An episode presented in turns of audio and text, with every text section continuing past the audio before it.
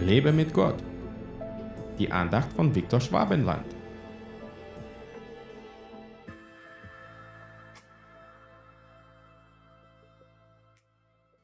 Die Lampe des Leibes ist das Auge.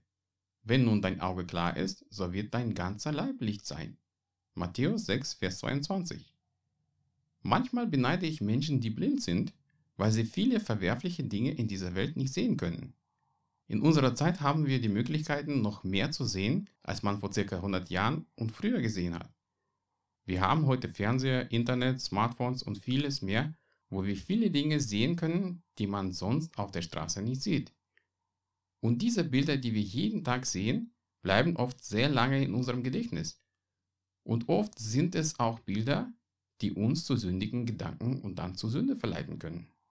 Eigentlich müsste man in unserer Zeit so viele Menschen mit rausgerissenen Augen sehen, wenn man es wörtlich nehmen würde, was Jesus sagte, wenn dir aber dein rechtes Auge ein Anstoß zur Sünde wird, so reiß es aus und wirf es von dir. Aber Gott will nicht, dass wir unseren Körper entstellen, sondern dass wir lernen, der Sünde zu widerstehen. Wir müssen immer darauf achten, was wir uns ansehen und wie wir damit umgehen, wenn wir etwas Böses gesehen haben.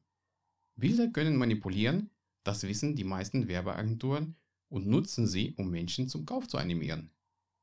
Gott hat uns die Augen gegeben, damit wir die Schönheit seiner Schöpfung sehen können, nicht damit wir blind durch die Gegend laufen.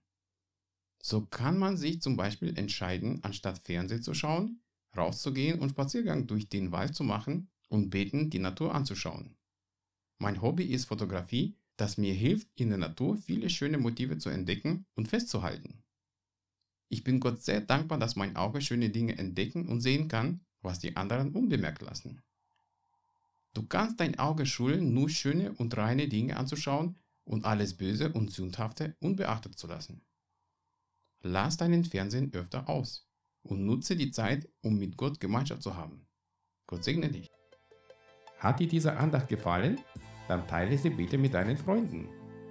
Ich würde mich sehr freuen, wenn du mich finanziell unterstützt, damit ich meine Andachten und andere christliche Inhalte im Internet kostenlos anbieten kann, damit der Segen Gottes weiterfließt.